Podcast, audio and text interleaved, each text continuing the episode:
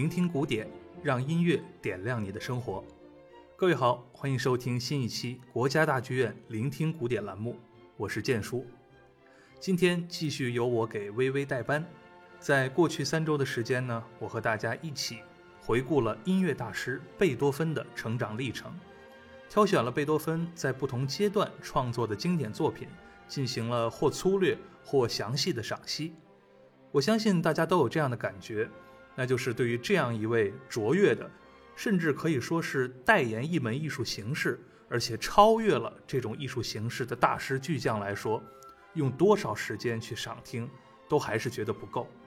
不过既然是系列节目，就总得有一个阶段性的终点。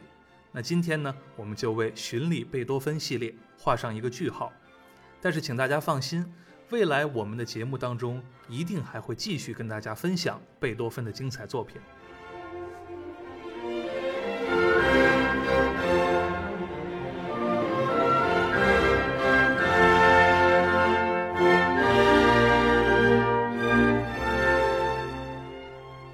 在节目开始时，我们听到的这段旋律，来自贝多芬的 F 大调第六号交响曲《田园》，这是作品第五乐章的片段，描写的是暴风雨过后牧民的歌唱与感恩的心情。这是我非常钟爱的音乐片段，它不仅是在用音乐描绘自然，更是在用音乐表达纯粹的喜悦，让听者如沐春风。在上期节目中，我们介绍了。贝多芬的第六交响曲和第五交响曲都是在1808年同时首演的。此后的三四年间呢，贝多芬继续处在他中期的旺盛创作阶段，谱写了包括第七、第八号交响曲、戏剧配乐《艾格蒙特》、第五钢琴协奏曲在内的一系列精彩作品。但是从1812年到1817年，贝多芬的音乐创作却突然陷入了停滞。这是有很多方面的原因造成的。首先是他的听觉疾病，在一八一二年开始急剧恶化，严重影响了他的生活，也让贝多芬变得更加的暴躁易怒。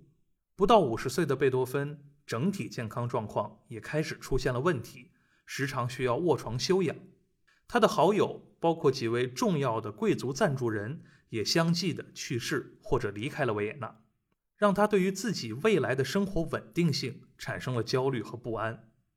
另外，清官难断家务事，贝多芬为了争夺侄子卡尔的抚养权，让这个自己非常喜爱的孩子远离他的母亲，也就是贝多芬本人非常讨厌的弟妹，开始了漫长的法庭拉锯战。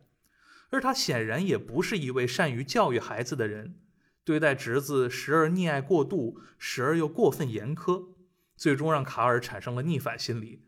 总之，这段混乱的生活让贝多芬疲惫不堪，同时也使他陷入了思考。在自己已经形成的作品风格当中，他基本上已经说尽了心里的话。那么，这个世界还需要他吗？他还能给人们带来什么新的东西呢？在一八一八年以后，当贝多芬重新开始认真创作时，人们真的听到了一种崭新的声音。这在他的最后三首钢琴奏鸣曲，还有迪亚贝利变奏曲以及弦乐四重奏中，贝多芬真正达到了一种从心所欲的自由。起承转合、一板一眼的奏鸣曲式，好像已经装不下作曲家的思绪。古典或浪漫这样的标签，也没办法形容这个时候贝多芬写下的音符。他的作品高度凝练，高度抽象，时而冷峻艰涩。时而浩渺宽广，自成一派，自成一境。酷爱音乐的捷克文学家米兰昆德拉曾这样评价贝多芬的晚期作品：贝多芬已经达到了他艺术的巅峰，在音乐的演变中，他走上了一条没有人追随的路，没有弟子，没有从者。他那暮年自由的作品是一个奇迹，也是一座孤岛。当然，没有人能够忽略，在这个阶段，也就是在第八交响曲完成了十二年之后，贝多芬写下了他的 D 小调第九号交响曲。他将人声首次引入了交响曲的题材，也借助诗人席勒的《欢乐颂》，赞颂和歌唱世界大同、全人类携手共进的终极理想。他让交响曲登上了音乐王国的顶峰，也让贝多芬成为了面向一切时代进行呐喊和呼唤的艺术旗手。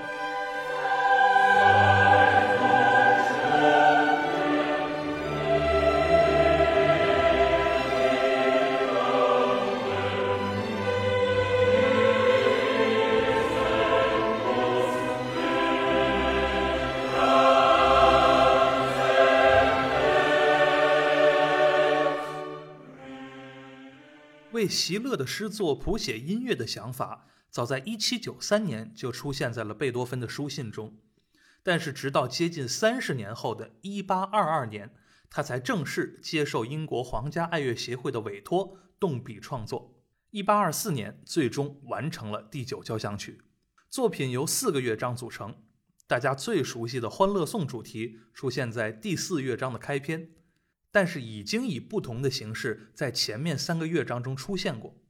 贝多芬是一位音乐结构大师，他在第四乐章。引出《欢乐颂》主题之前，以近乎蒙太奇的手法，让前面三个乐章的音乐依次闪现。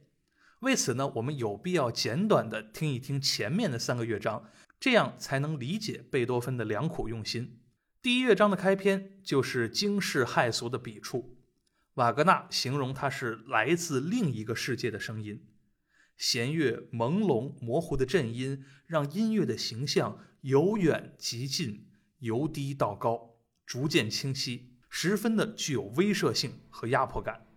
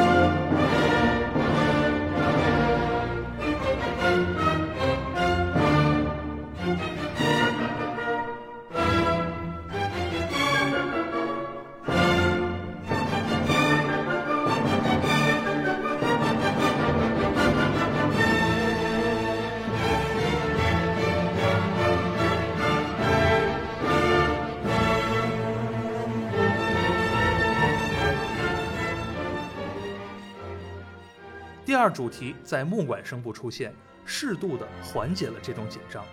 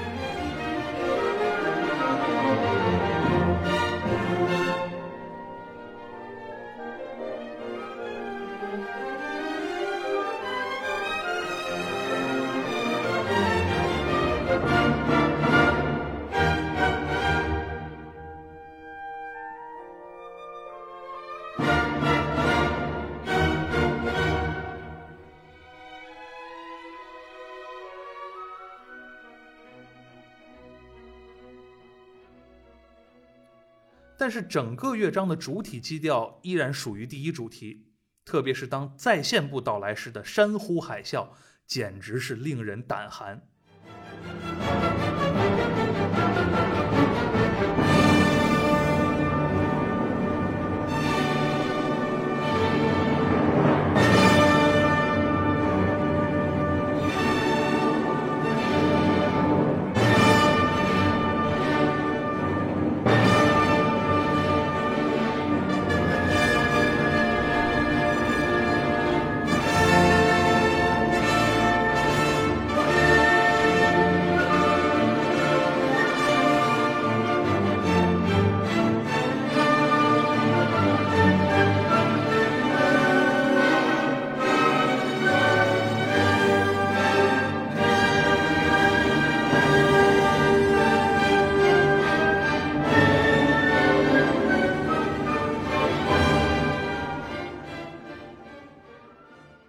二乐章则是一个充满动感的谐谑曲，贝多芬运用了高超的对位技术，让两个主题缠绕交替。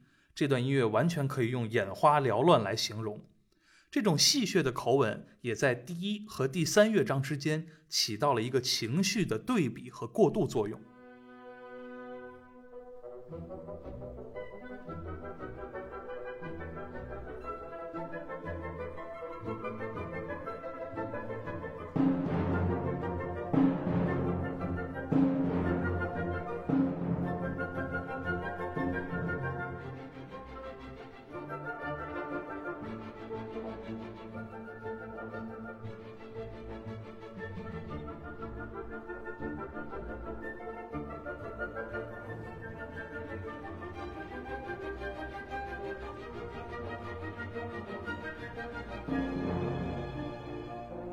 Thank you.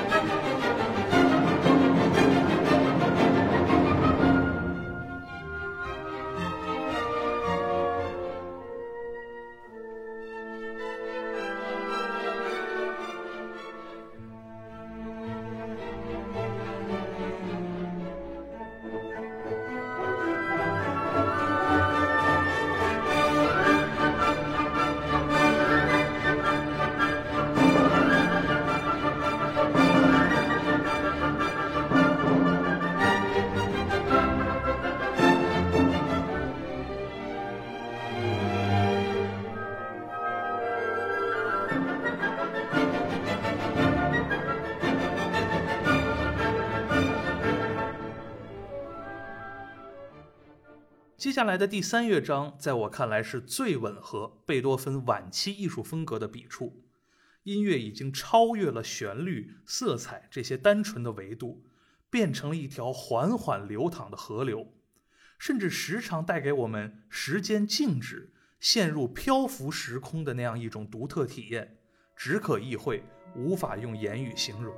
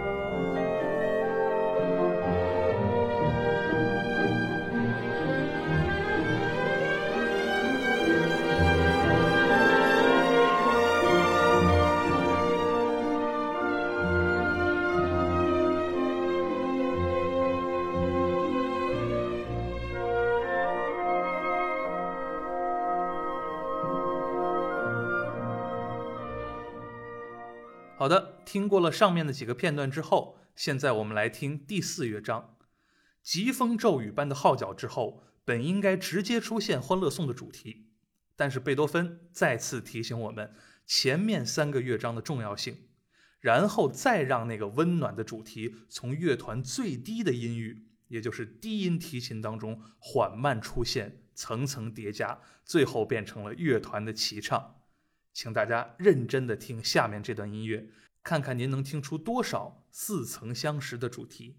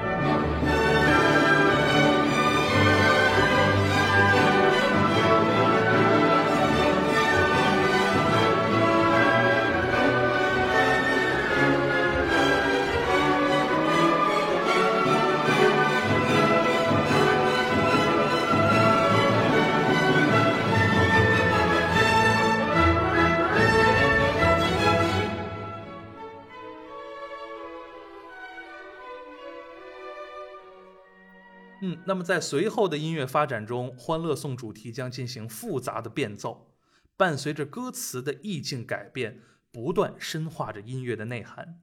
其中最精彩的一段，当属由乐团进行的高速变奏，然后紧接着就是合唱团的光辉齐唱，真的是无与伦比的壮美。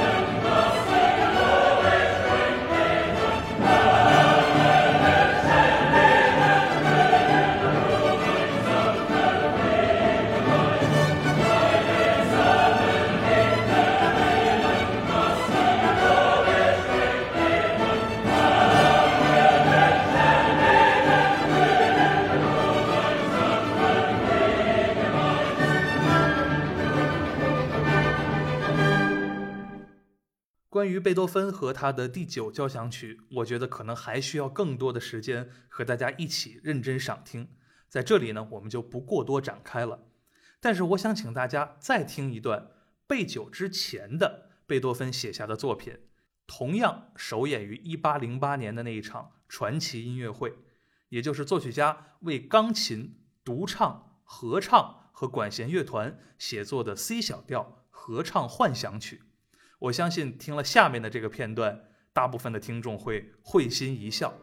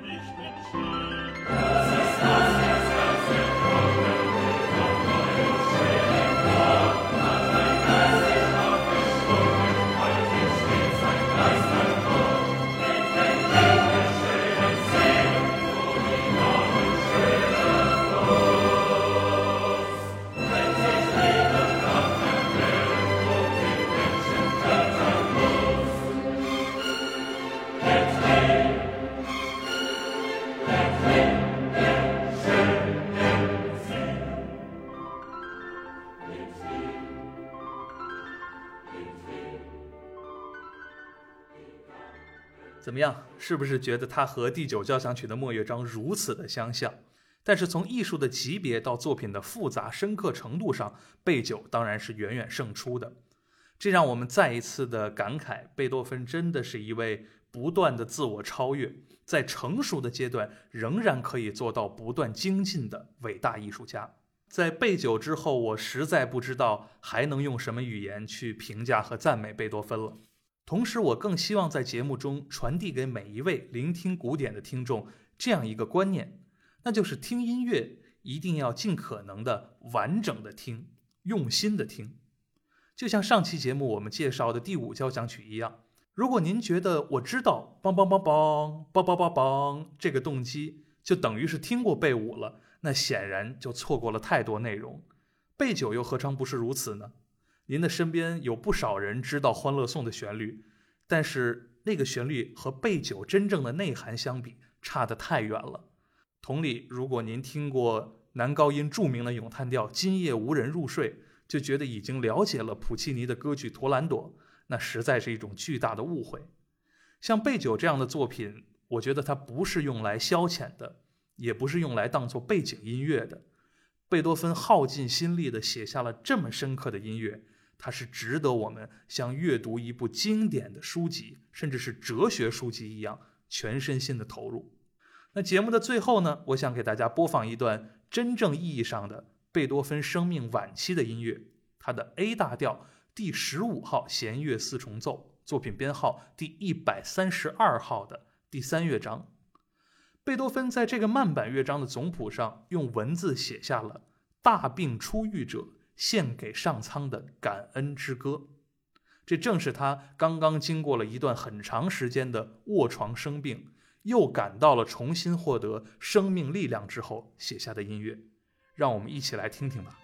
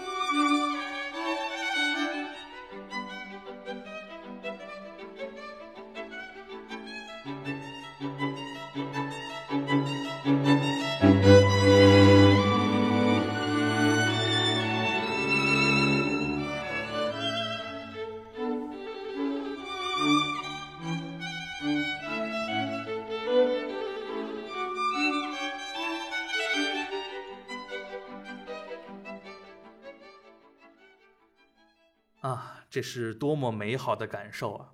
很多次听这段音乐的时候，我都难以抑制的流泪。